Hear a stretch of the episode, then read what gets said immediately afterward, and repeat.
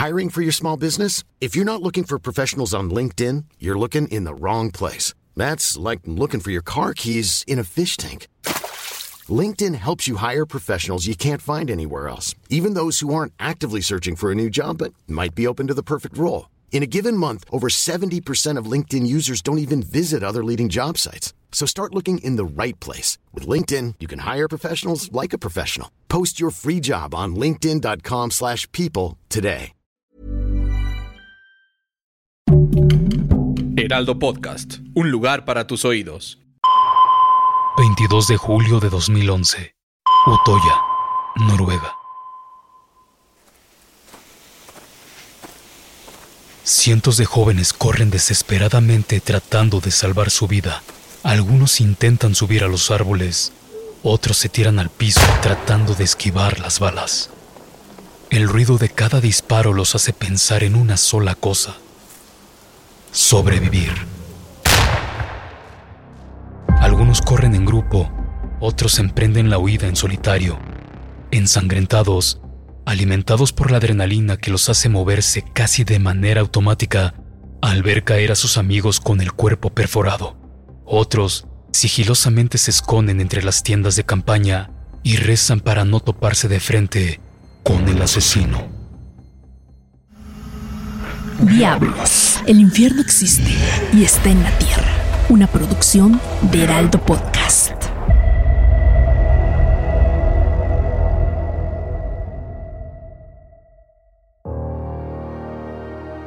Anders Behring Breivik nació el 13 de febrero de 1979 en Oslo, Noruega, la misma ciudad que atacaría 32 años después.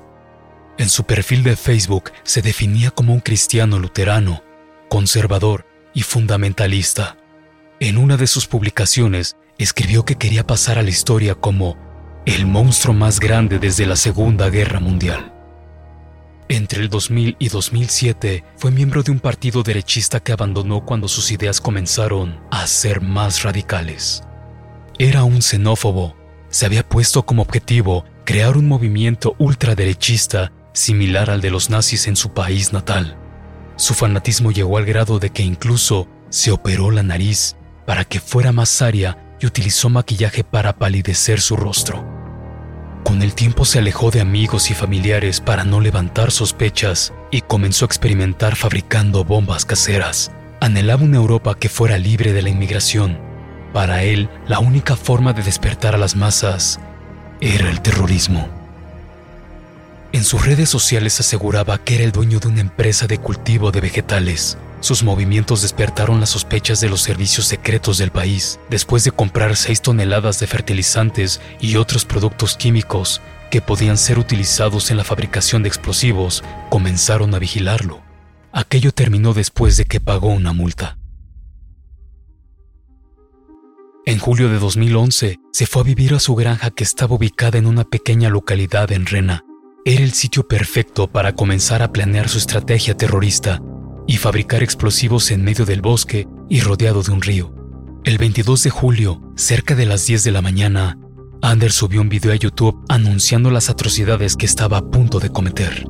Vestido con un traje de neopreno negro con una leyenda en el brazo que decía cazador de marxistas y apuntando con un fusil. Dos horas después escribió en su diario, Este es el gran día que he estado esperando durante tanto tiempo. Incontables horas e incluso años de preparación quedan recompensados por esta oportunidad. Su plan estaba a punto de ejecutarse. Breivik llegó a Oslo a las 2 de la tarde en un auto negro cargado con explosivos caseros. Dejó el coche en una zona en la que se encuentran la mayoría de edificios gubernamentales.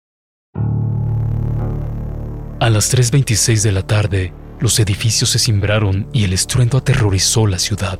El impacto dejó varios edificios dañados dejando heridos a muchos transeúntes. Las calles estaban llenas de escombros, se respiraba miedo y mucha confusión. Nadie entendía qué había pasado. El saldo fue de ocho muertos. Horas más tarde, en una pequeña isla llamada Utoya, se encontraban más de 560 personas en el campamento de verano de las juventudes del Partido Laborista de Noruega. En medio del bosque y entre cientos de tiendas de campaña, la noticia de lo sucedido en Oslo comenzó a llegar. Algunos intentaban comunicarse con sus familiares en la capital para asegurarse de que estaban bien. Otros conversaban entre ellos haciendo teorías sobre lo que había sucedido.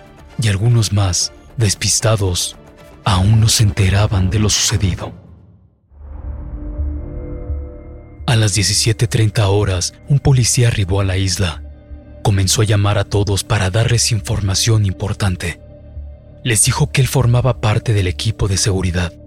La mayoría de los asistentes estaban reunidos en una gran sala del edificio principal de la isla, ya que los organizadores del campamento estaban informándoles del atentado en Oslo. Los jóvenes comenzaron a acercarse Casi todos se congregaron a su alrededor, exceptuando aquellos que se encontraban en las duchas o dentro de las casas de campaña. Reúnanse, que voy a contarles lo que sucedió, dijo el policía. Una vez que la mayoría de los jóvenes estaban muy cerca de él, comenzó a dispararles a quemarropa diciendo, Todos deben morir. Aquel hombre era Anders Breivik, vestido de policía. El caos comenzó. Los asistentes corrieron despavoridos intentando escapar del asesino. Breivik caminaba sin ninguna prisa detrás de ellos, disparando a todo aquel que se le pusiera enfrente. Testigos afirman que disparaba dos veces a cada persona para asegurarse que estuviera muerta. Algunos lograron comunicarse con sus familias para pedir ayuda, otros al servicio de emergencia. Breivik recorrió la isla con una tremenda calma. Aquella pesadilla Duró hora y media, 90 minutos en los que aquellos jóvenes hicieron todo lo que pudieron para sobrevivir. Algunos trataron de trepar los árboles, otros colocaron los cadáveres de sus compañeros encima y fingieron su muerte. Muchos más trataron de escapar por el río, pero el agua estaba helada. Torbjörn Bereide estaba escondido junto con 30 personas más cuando llegó el asesino. Nos decía a gritos que el peligro había pasado y que saliéramos para que un barco nos rescatara. Solo cinco sobrevivieron. Bereide logró esconderse en un hueco al que solo se podía acceder por el mar. Cuando la policía al fin arribó a la isla en helicópteros y lanchas, Breivik no puso ningún tipo de resistencia a su arresto.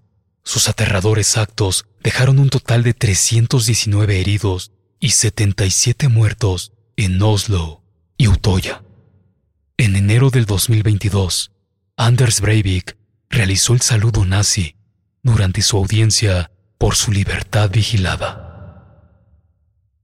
Diablos, asesinos que marcaron historia. Una producción de Heraldo Podcast.